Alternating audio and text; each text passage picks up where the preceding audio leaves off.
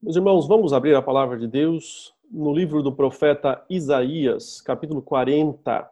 Isaías, capítulo 40. Nós vamos ler a partir do versículo 9 até o final do capítulo. Isaías 40. Pode abrir aí a sua Bíblia na sua casa e acompanhe a leitura desta passagem. Isaías 40, a partir do versículo 9. Faremos a leitura até o final do capítulo, o versículo 31. Assim diz a palavra de Deus. Tu, ó Sião, que anuncias boas novas, sobe a um monte alto.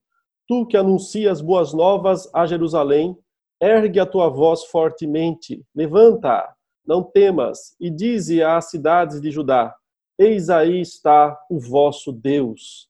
Eis que o Senhor Deus virá com poder, e o seu braço dominará Eis que o seu galardão está com ele, e diante dele a sua recompensa. Como pastor, apacentará o seu rebanho. Entre os seus braços recolherá os cordeirinhos e os levará no seio. As que amamentam, ele guiará mansamente. Quem na concha de sua mão mediu as águas e tomou a medida dos céus a palmos? Quem recolheu na terça parte de um efá o pó da terra e pesou os montes em romana e os outeiros em balança de precisão?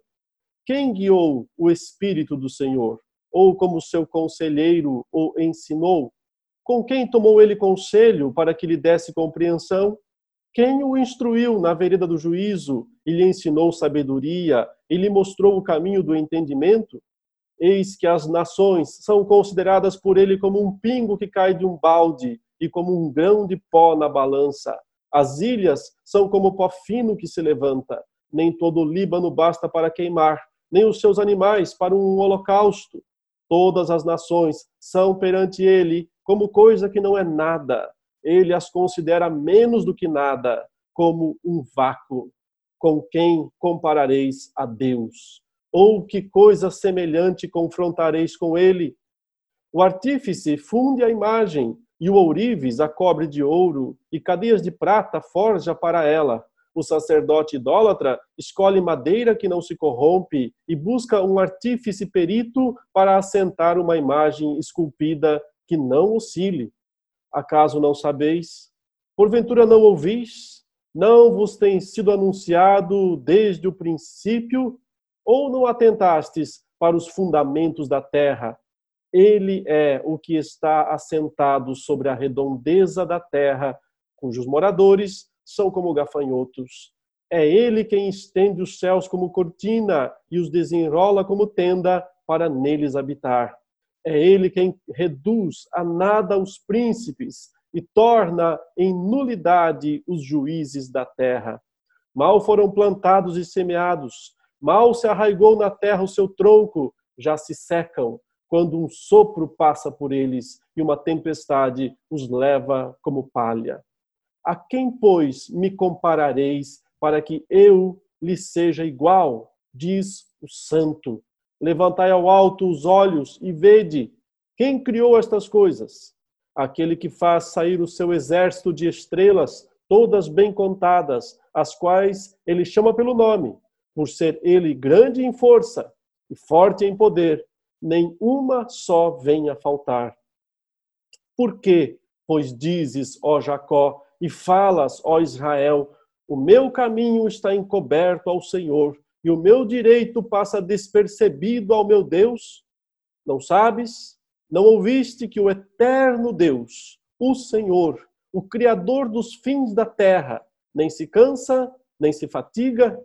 Não se pode esquadrinhar o seu entendimento faz forte ao cansado e multiplica as forças ao que não tem nenhum vigor. Os jovens se cansam e se fatigam, e os moços de exaustos caem, mas os que esperam no Senhor renovam as suas forças, sobem com asas como águias, correm e não se cansam, caminham e não se fatigam. Até aí, meus irmãos, a leitura da palavra de Deus. São tempos únicos, eu diria, esses que nós estamos vivendo. Nós nunca vimos nada parecido com isso. Algo que atinge o mundo todo. nesses tempos em que nós temos a maioria dos canais de TV abertos, né, porque as eh, emissoras, as operadoras de televisão liberaram todos os canais para a maioria dos assinantes, nós podemos ver canais de tudo que é parte do mundo, né? E é interessante que em todos eles, as pessoas, os jornalistas, ah, os programas principais só falam sobre essa pandemia, esse coronavírus. Ora, será que nós estamos no início do fim, né? no início do fim dos tempos? A resposta é, meus irmãos, é possível. Sim, sempre é possível, porque a qualquer momento o Senhor Jesus pode retornar e pode fazer aquilo, cumprir todas as suas promessas feitas. Isso não devia nos assustar, isso, ao contrário, deveria nos animar no Senhor, porque não é isso que nós esperamos, não é poder ver o Senhor retornar glorioso. Se esse é um dos sinais, um dos grandes sinais, ou talvez um dos sinais iniciais de que a volta do nosso Senhor está próxima, nós devemos apenas nos alegrar nisso e esperar que seja logo e dizer sim, Maranata, né? Venha, Senhor Jesus. Contudo, enquanto nós não temos certeza sobre essas coisas, enquanto os sinais não ficam ainda mais claros, mais evidentes de que a volta do Senhor está próxima, outros temores, temores sim, de fatos, de fato podem estar tomando conta do coração dos irmãos e irmãs em Cristo Jesus nesses dias. Eu penso que há dois temores principais, né, que nós todos enfrentamos nesses momentos. O primeiro deles, é claro, é o de ser contaminado, é o de pegar esse, essa doença, esse vírus, e não só por nós mesmos, né? Porque muitos de nós talvez acreditem que não sofrerão grandes é, efeitos, mas é, possivelmente então transmitir a doença para outras pessoas que de fato estão no grupo de risco e que podem sim ser afetados mais seriamente por essa enfermidade. Então há esse medo, esse temor, é por isso que as pessoas estão fechadas, estão em casa, não estão saindo nas ruas, estão evitando todo o contato social, porque existe o temor, evidentemente, de ser é, contaminado, de pegar essa doença. Um outro temor secundário, decorrente desse, talvez, em grande medida, claro, é o temor econômico. O que vai acontecer depois? Será que as empresas vão fechar? Será que os empregos vão acabar? Será que a, a, a, confusão social vai se estabelecer? Será que a, a violência vai aumentar? Será que todo o nosso sistema, nosso estilo de vida, de alguma maneira, vai mudar a partir disso? E nós não temos respostas para essas perguntas. E é por isso que, de fato, o medo, muitas vezes, a ansiedade, né, toma conta do coração dos nossos irmãos. Mas é nessas horas também que nós temos que buscar no Senhor o fortalecimento né, a força, a força do Senhor, porque os crentes precisam permanecer firmes, fortes, mesmo em meio a essas situações de angústia, de incerteza, de temor. Precisamos, como diz a palavra, nos fortalecermos do Senhor e na força do seu poder. Essa passagem que nós lemos nos diz que é o Senhor quem nos fortalece. Veja que o final do texto diz: Os que esperam no Senhor renovam as suas forças, sobem com asas como águia, correm, não se cansam, caminham e não se fatigam. Deus pode renovar as nossas forças, nos dar força espiritual, força física, força emocional, para que nós possamos atravessar esse momento até que se defina melhor aquilo que deve acontecer. Queridos, eu quero falar então nesta manhã, com base nesse texto de Isaías 40, versos 9 a 31, que os crentes se fortalecem no sofrimento nos momentos de sofrimento, eles encontram força no Senhor. E note, é somente no Senhor que nós temos ou podemos ter essa força. Desde o início do capítulo, Deus está anunciando para Israel, né? o profeta Isaías está tendo uma visão sobre o futuro, onde ele está vendo o exílio que viria sobre o povo de Deus, uma catástrofe sem precedentes para o povo de Israel, para o povo de Judá e Jerusalém, seriam levados cativos para a Babilônia, perderiam sua cidade, perderiam seu templo, o lugar da reunião, não poderiam mais se reunir por 70 anos, né? O povo de Deus não pôde, na verdade, cultuar ao Senhor lá em Jerusalém, lá no local onde era necessário, no templo, ficaram privados disso, até ao ponto de que parecia simplesmente impossível que eles fossem é, trazidos de volta. Então, essa é a situação histórica específica dessa passagem. É uma visão, Isaías está vendo o futuro, mas ele está vendo o momento em que o povo de Deus estaria no cativeiro babilônico. E lá, prisioneiros da maior, da maior potência da, da época, né, a superpotência daqueles dias, a Babilônia, eles não tinham possibilidades humanas de retornar para Israel, de retornar para Jerusalém, de reconstruir suas casas, de reconstruir a cidade, de reconstruir o templo, porque simplesmente isso parecia impossível aos olhos humanos. Muitos até se questionavam e diziam: Deus nos abandonou. Nós pecamos tanto que Deus desistiu de nós e que Deus não vai mais fazer nada por nós. E é nesse sentido que parecia que Deus tinha, até certa, até certa forma, abandonado o seu povo. Contudo, o capítulo 40 de Isaías é uma pregação ao povo para que se anime no Senhor, para que veja, encontre forças no Senhor, porque sim, Deus em breve iria operar o grande livramento e iria trazer o povo de volta para Jerusalém, para Judá, para reconstruir suas casas, seu templo, sua cidade. E faria isso, curiosamente, pelo mesmo instrumento que no passado ele operou a disciplina o império da Babilônia. Foi através do imperador Nabucodonosor que Deus fez com que o povo de Israel, ou Judá, Jerusalém especificamente, fosse levado cativo para a Babilônia. Agora, 70 anos depois, através de um outro imperador que sucedeu a Babilônia, né, o imperador persa Ciro, Deus decretaria o retorno de Judá para a terra da promessa. Então Deus usou o mesmo instrumento, o mesmo instrumento para disciplinar, para punir, nesse sentido, o povo de Deus, como também para depois restaurar, como é, eles falam né, em Oséias 6, ele fez a ferida e ele também é aquele que pode curar dessa ferida. Ou como Jó disse quando ele se viu coberto de chagas, né, diante do discurso da sua esposa, ele disse: é, nós recebemos o bem do Senhor, não receberíamos também o mal nesse sentido? Então, a compreensão de que Deus é aquele que opera a disciplina, mas também é aquele que opera a restauração pelos meios, pelos mesmos meios, é que leva o povo de Deus a levantar os olhos e confiar e acreditar no Senhor. Mas eu gostaria de abordar essa passagem eh, em todos os seus versículos e observar onde está mesmo a fonte da nossa força. Porque é que no Senhor, os que esperam no Senhor renovam as suas forças. Então, queridos, inicialmente porque nós precisamos ter uma noção de quem é o nosso Deus. Qual é o tamanho de Deus? Qual é a grandeza de Deus? Então, quando nós compreendemos a grandeza de Deus, quão grande é o nosso Deus, nós nos fortalecemos nele. Note que o versículo 12 tem essa pergunta que é: Quem na concha de sua mão mediu as águas e tomou a medida dos céus a palmos? Quem recolheu na terça parte de um efa ou efá, o pó da terra, e, pousou, e pesou os montes em romana e os outeiros em balança de precisão? Essa pergunta, aparentemente, ela não tem resposta. Porque a resposta seria: ninguém, ninguém pode fazer isso.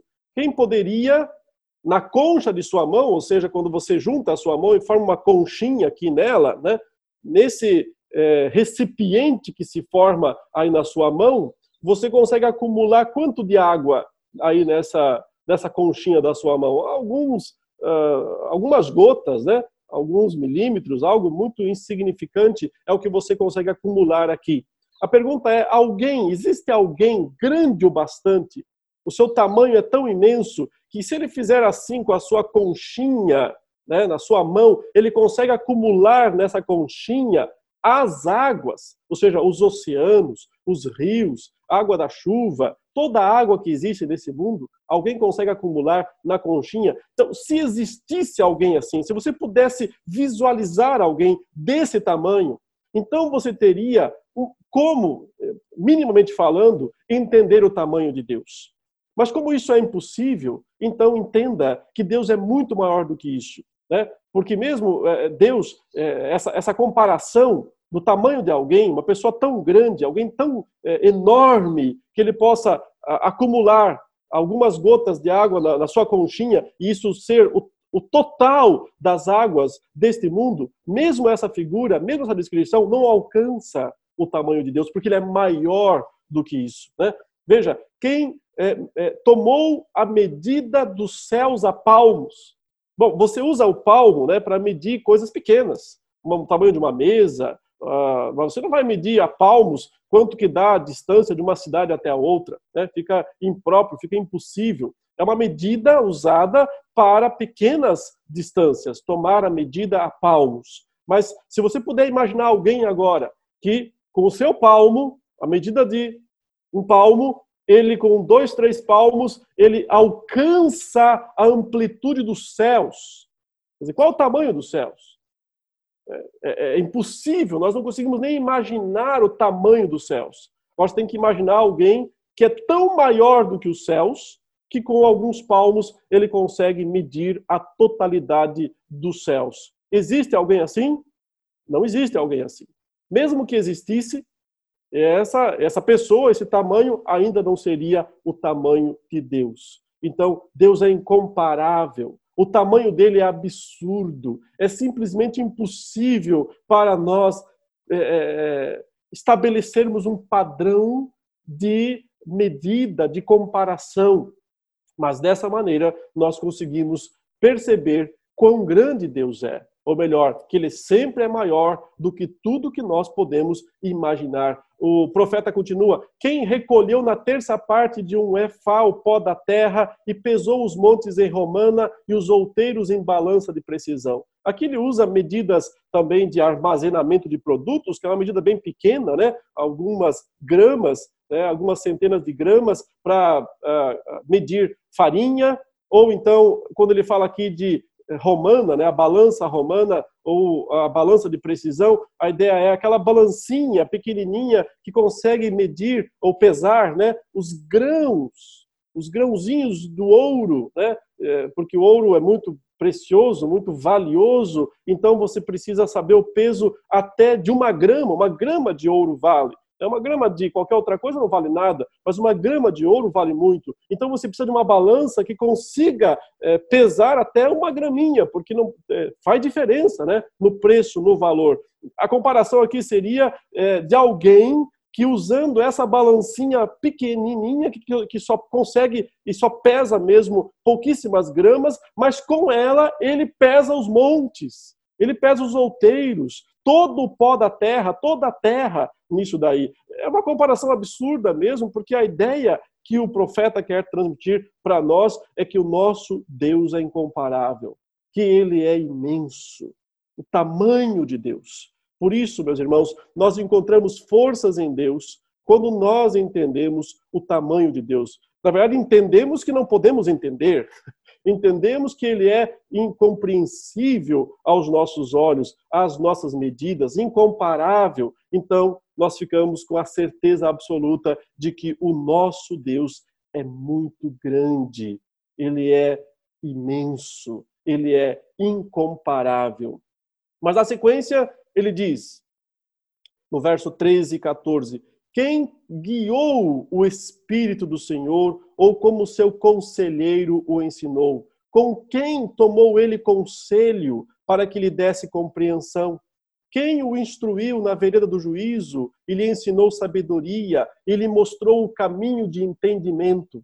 Aqui o profeta passa a mostrar a grandeza do conhecimento de Deus, a grandeza da sua sabedoria. Por um lado, ele falou é, que o tamanho dele é incomparável, nós não temos como comparar nada, aproximar nada dele. Por outro lado, agora ele fala da sua sabedoria, do seu conhecimento, ou seja, dos seus propósitos. Deus tem propósitos que nós nunca conheceremos, que nós nunca entenderemos. Nós não temos como responder, portanto, em última instância, o porquê, em última instância, ou a imediata, a instância imediata que seja, porque ele permite que essas catástrofes, que essas tragédias aconteçam. A gente sabe, em última instância, para sua glória, para que fique claro a sua majestade, a sua soberania, temos que nos contentar com essas respostas. Ou seja, ninguém guiou o Espírito de Deus.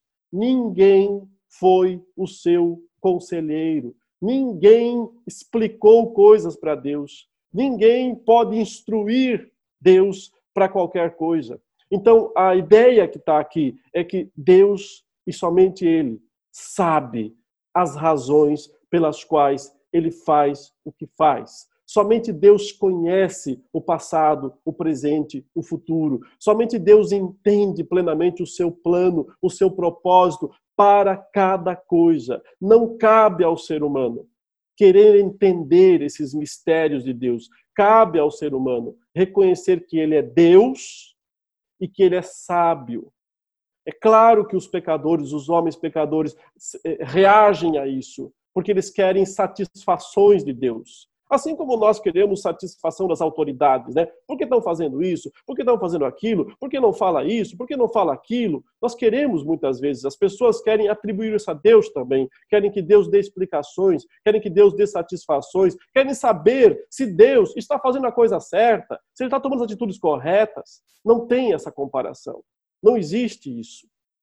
Porque nós somos criaturas e ele é o Criador. Ele não precisa dos nossos conselhos. Ele não precisa das nossas instruções. Não, no relacionamento com Deus, essas perguntas, meus irmãos, não existem. Não devem ser feitas. Note, Paulo usa essa mesma passagem quando ele está falando em Romanos 9, falando sobre eleição, predestinação, quando ele diz: Olha, Deus amou a Jacó, mas não amou Esaú. Ou seja, é o seu amor soberano, é a sua vontade soberana que se manifesta na salvação. Paulo então antecipa a pergunta do crítico, a pergunta do, do homem pecador que não, não aceita a soberania de Deus. A pergunta é: mas isso é justo? É justo que Deus faça isso? Ame um, não ame o outro? O apóstolo Paulo diz: sim, é justo, porque Deus é o Senhor da sua misericórdia, porque ele pode usar a sua misericórdia como ele quiser. Ele não deve satisfação aos homens. Então, Paulo antecipa a próxima pergunta questionadora do homem pecador, que é: mas então por que Deus se queixa? Né? Quem jamais resistiu ao seu poder, ao seu comando, à sua vontade? Então, Paulo diz: Quem és tu, ó homem, para discutires com Deus? Pode a criatura né, questionar o seu Deus? Por acaso algum de nós o aconselhou? Algum de nós eh, guiou a sua vontade? Algum de nós sabe essas coisas? Paulo conclui toda essa discussão no capítulo 11 dizendo: porque dele, por meio dele e para ele são todas as coisas. A ele, pois, a glória eternamente. Amém. Cabe ao crente, irmão, cabe ao crente reconhecer a sabedoria de Deus, o conhecimento de Deus e glorificar a Deus por isso, por saber que existe alguém suficientemente sábio no comando de todas as coisas, que não precisa das nossas opiniões. Nós não precisamos ir às redes sociais para questionar né, as atitudes do, do nosso governante aqui. Esse governante aqui, Deus, não é questionável, ele é inquestionável. Se alguém o questionar, perderá seu tempo, porque ele é dele que procede todas as decisões, é dele que procede todas as coisas. O crente se fortalece em Deus quando entende tem uma noção, um vislumbre da grandeza de Deus, mas também quando reconhece a sua sabedoria, reconhece o seu conhecimento infinito e suficiente para todas as coisas. Na sequência, você vê que o, o, o profeta Isaías ele fala que Deus não tem rivais, Deus não tem concorrentes. No versículo 17 até o versículo 24, ele vai descrevendo possíveis concorrentes de Deus, possíveis rivais, possíveis eh, pessoas que tentam se comparar com Deus, e vai mostrar que essas coisas, pessoas, objetos, são nada diante dele. Ele diz aí no verso 17: Todas as nações são perante ele como coisa que não é nada. Ele as considera menos do que nada como um vácuo. Com quem, me, com quem comparareis a Deus? Ou que coisa semelhante confrontareis com ele? Note, porque Deus aqui fala das nações e diz que as nações são nada diante dele. Porque, obviamente, os uh, judeus daqueles dias pensavam que talvez para enfrentar uma superpotência como a Babilônia, eles pudessem buscar ajuda em outra potência militar daqueles dias, que era o Egito. Ou talvez fazer outras alianças, entrar na guerra, vencer a batalha com forças humanas. Deus diz: todas as nações são nada. O profeta fala perante ele como coisa que não, há, que não é nada. Ele as considera menos do que nada como um vácuo. Né? É, um pouquinho antes ele disse, elas são como um pingo que cai de um balde. Ele diz, elas são como um pó fino que se levanta. Ou seja, essas expressões, essas comparações das coisas mais mínimas, das coisas mais insignificantes que existem. Perante Deus, as superpotências daquela época, né? Babilônia, Egito, a Síria, que estava em ascensão quando Isaías estava tendo essa visão, né? São nada, são um pingo que cai de um balde, são como um pozinho que se levanta. Ele usa a comparação dizendo: olha, é, todos os cedros do Líbano não servem para fazer uma fogueira para Deus. Todos os seus animais não servem para um holocausto, para um único sacrifício diante dele. Da mesma maneira, as nações de hoje, né, as superpotências atuais, de onde veio esse vírus, né? China, Estados Unidos, Rússia, a União Europeia, as potências atuais, elas não são socorro para ninguém, porque elas são apenas um pingo que cai de um balde diante de Deus. Então, não há ajuda, não há socorro nestas coisas. Na sequência, o verso 19 diz: O artífice funde a imagem. Agora está falando de idolatria, está falando dos ídolos humanos e ele está descrevendo isso de uma forma bem é, pejorativa, né? É, irônica até certo ponto. Ele diz: o artífice funde a imagem, e o ourives a cobre de ouro e cadeias de prata forja para ela. O sacerdote idólatra escolhe madeira que não se corrompe, busca um artífice perito para assentar uma imagem esculpida que não que não oscile. Ou seja, ele está dizendo, uh, esses ídolos que as pessoas constroem, suas imagens, são tão frágeis, tão insignificantes, que não param em pé sozinhas, precisam ter de um apoio, tem que ter um suporte. Quer dizer, o construtor, o artífice, ele precisa dar a essa imagem uma estrutura para que ela fique em pé, porque sozinha ela não para em pé. A ideia do profeta aqui é mostrar que são coisas insignificantes, ridículas, que as pessoas não deviam confiar em ídolos. Como é que você vai comparar Deus, né? O verso 18, com quem comparareis a Deus? Ou que coisa semelhante confrontareis com ele? Uma imagem, um ídolo, uma idolatria, né? O que isso pode, o que isso significa eh, diante de Deus? É nada, é zero. O verso 21 continua: Acaso não sabeis? Porventura não ouvis? Não vos tem sido anunciado desde o princípio, ou não atentastes para os fundamentos sentados sobre a redondeza da terra, cujos moradores são como gafanhotos. É ele quem estende os céus como cortina e os desenrola como tenda para neles habitar. É ele quem reduz a nada os príncipes, aí os homens poderosos, né? Que pensam ter em suas mãos o governo das nações, o governo das pessoas, e, e, e, os juízes, e torna em nulidade os juízes da terra. Mal foram plantados e semeados, mal se arraigou na terra o seu trono, já se, o seu tronco, já se secam quando um sopro passa por eles e uma tempestade os leva como palha. Ou seja, nem nações, nem imagens de idolatria, nem príncipes, nem juízes, pessoa nenhuma, instituição nenhuma, religião nenhuma compara-se a Deus. São coisas nulas, inúteis diante do tamanho de Deus. Deus não tem rivais. Deus não tem concorrentes.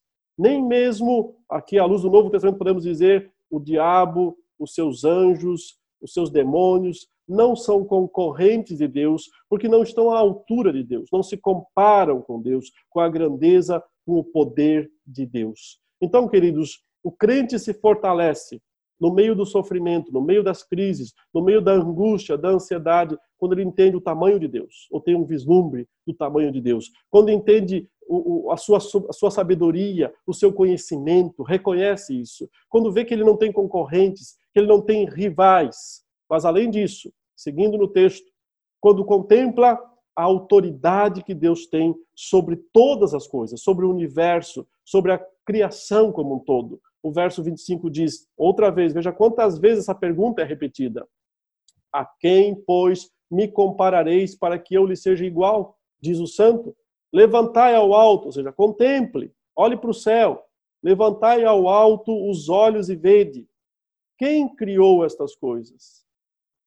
A resposta é: aquele que faz sair o seu exército de estrelas, todas bem contadas, as quais ele chama pelo nome, por ser ele grande em força e forte em poder, nenhuma só vem a faltar. Nós não sabemos o número de estrelas que tem no céu. São inumeráveis da nossa perspectiva.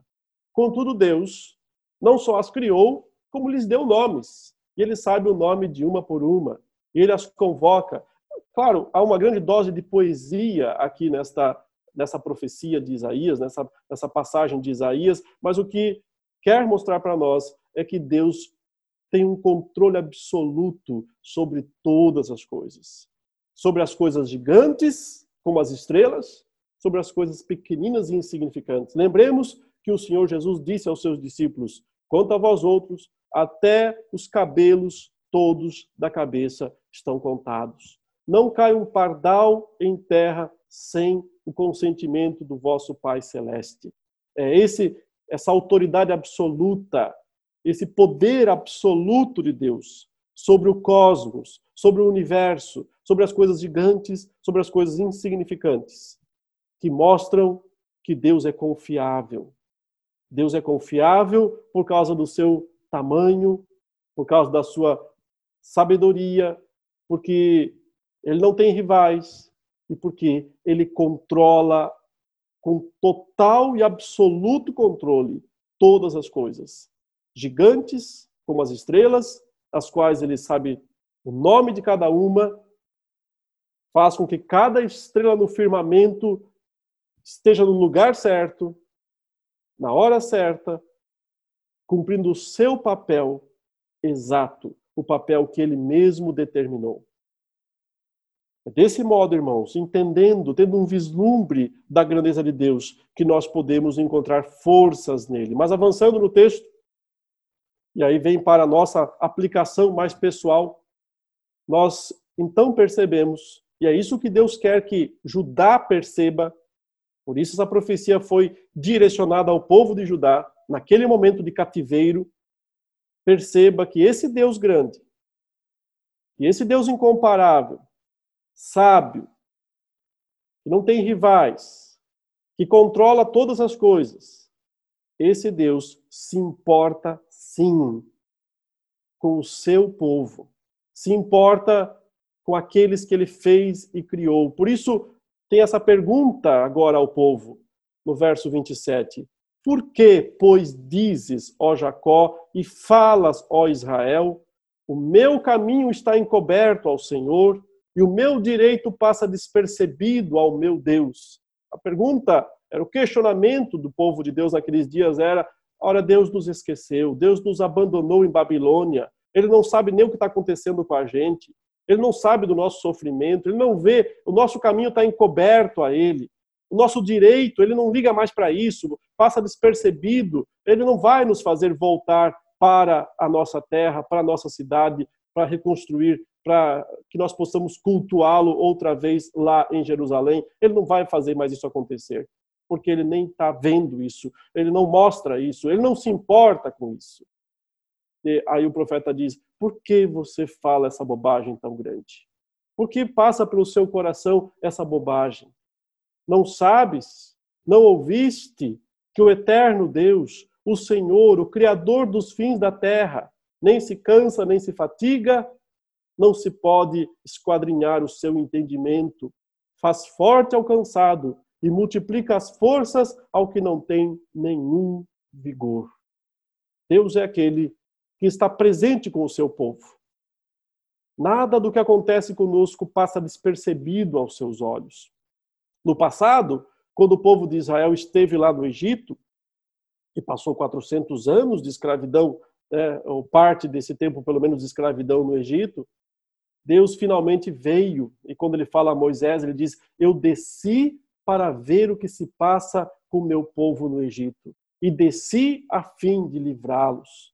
Deus é aquele que desce, é aquele que age para reverter a situação do seu povo. Da mesma maneira, depois dos 70 anos do exílio do cativeiro babilônico, Deus vem outra vez para libertar o seu povo e levar o seu povo de volta à terra da promessa.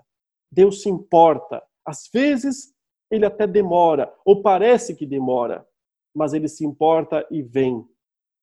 Na quarta vigília da noite, nós sempre lemos, o Senhor Jesus foi andando sobre as águas para salvar o seu povo no meio do temporal. Ele poderia ter ido na primeira vigília. Parece que ele demorou, mas ele veio.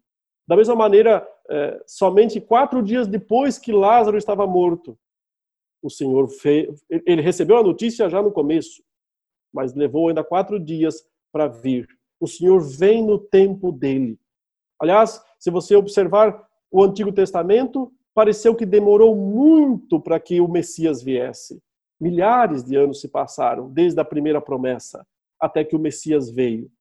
E veio para salvar o seu povo dos seus pecados, porque Deus se importa com o seu povo. A grande prova de que Deus se importa com o seu povo é justamente a vinda de Jesus Cristo, a primeira vinda de Jesus Cristo. Ele veio para mostrar que Deus se importa que Deus quer a salvação do seu povo, que Deus ama o seu povo. Por isso, o apóstolo Paulo em Romanos 5:8 diz: Deus prova o seu amor, ou seja, que ele se importa. Deus prova o seu amor para conosco pelo fato de ter Cristo Jesus morrido por nós, sendo nós pecadores, ainda pecadores. Deus se importa e porque se importa, ele sempre vem, ele sempre desce, ele sempre vem para fazer forte ao cansado, ele vem para multiplicar as forças àquele que não tem nenhum vigor. Ele vem. E do mesmo modo hoje, que parece que está tão distante a sua volta, né, a sua segunda vinda, nós não devemos nos surpreender se ele aparecer a qualquer momento, porque ele vem, ele sempre vem para salvar, para resgatar o seu povo, porque ele se importa com o seu povo.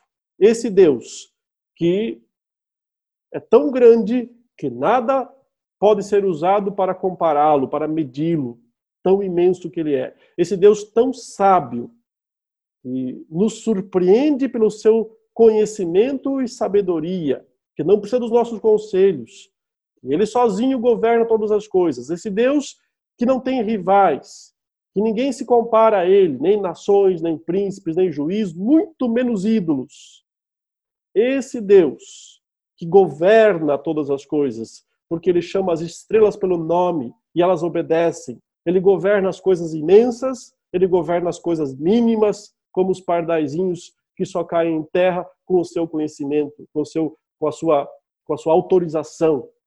Esse Deus se importa conosco. Não faça essa pergunta. Será que Deus se importa? Será que Deus me vê? Será que Deus me ama? Não faça essa pergunta, porque o amor de Deus é incansável. Ele não se cansa, ele não se fatiga. A graça, a misericórdia de Deus, todas elas são incansáveis. Ele dá forças ao cansado, multiplica as forças ao que não tem nenhum vigor. Mas, meus irmãos, finalmente, como saber, como experimentar na prática a renovação dessas forças? É, como termos esse, essa força para enfrentarmos esses momentos de medo, de angústia? Não basta só saber essas coisas todas. Não basta ter um vislumbre do tamanho de Deus. Compreender que Ele não precisa dos nossos conselhos, que Ele é sábio. Entender que Ele não tem rivais, entender que Ele controla, chama todas as coisas, ou mesmo que Ele se importa conosco, também precisamos, e em último lugar, termos uma atitude de fé e de confiança nele. Então, quando realmente esperamos, quer dizer, confiamos nele. O verso 30 e 31 dizem: Os jovens se cansam e se fatigam, e os moços de exaustos caem, mas os que esperam no Senhor renovam as suas forças, sobem com asas como águias, correm e não se cansam, caminham e não se fatigam. Não basta ter conhecimento sobre quem é Deus, é preciso ter confiança nele, é preciso depositar nele a nossa fé, a nossa esperança. O que nos salva é a fé, a fé em Jesus Cristo. O que nos mantém, nos sustenta até o fim é a esperança, a esperança nele. Nesses dias conturbados, difíceis, terríveis em que vivemos, mais do que nunca, nós crentes precisamos depositar em Deus e somente em Deus toda a nossa esperança. Concluindo, meus irmãos, Deus é grandioso.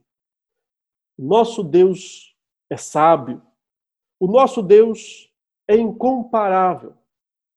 O nosso Deus é sim poderoso. E acima de tudo, o nosso Deus é gracioso. Portanto, confiemos e esperemos nele até o fim. Que Deus nos abençoe e nos guarde.